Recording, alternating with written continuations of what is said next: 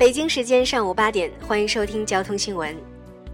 国内成品油价格近日迎来史上首次八连跌。随着油价的大幅下调，青岛、宁波、昆明等多个城市宣布下调出租车燃油附加费，但北京等地仍未进行调整。北京市发改委日前在接受中新网记者采访时表示，由于油价波动未达到调价幅度，故北京出租车燃油附加费暂不做调整。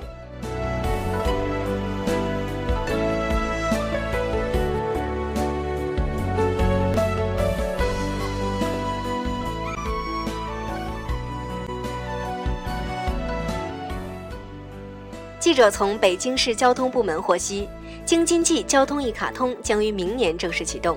北京市正一卡通公司相关负责人表示，卡片要统一标准，可能重新发卡，也可能统一采用北京的交通卡。目前三地还在协商，最终方案尚未定夺。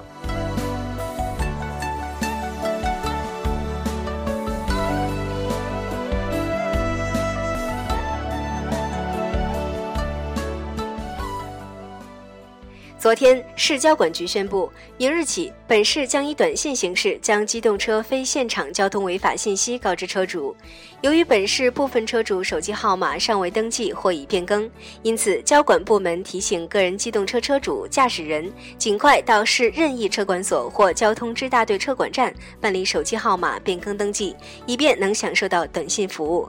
以上就是今天全部的交通新闻，由霍言编辑，霍言为您播报。感谢您的收听。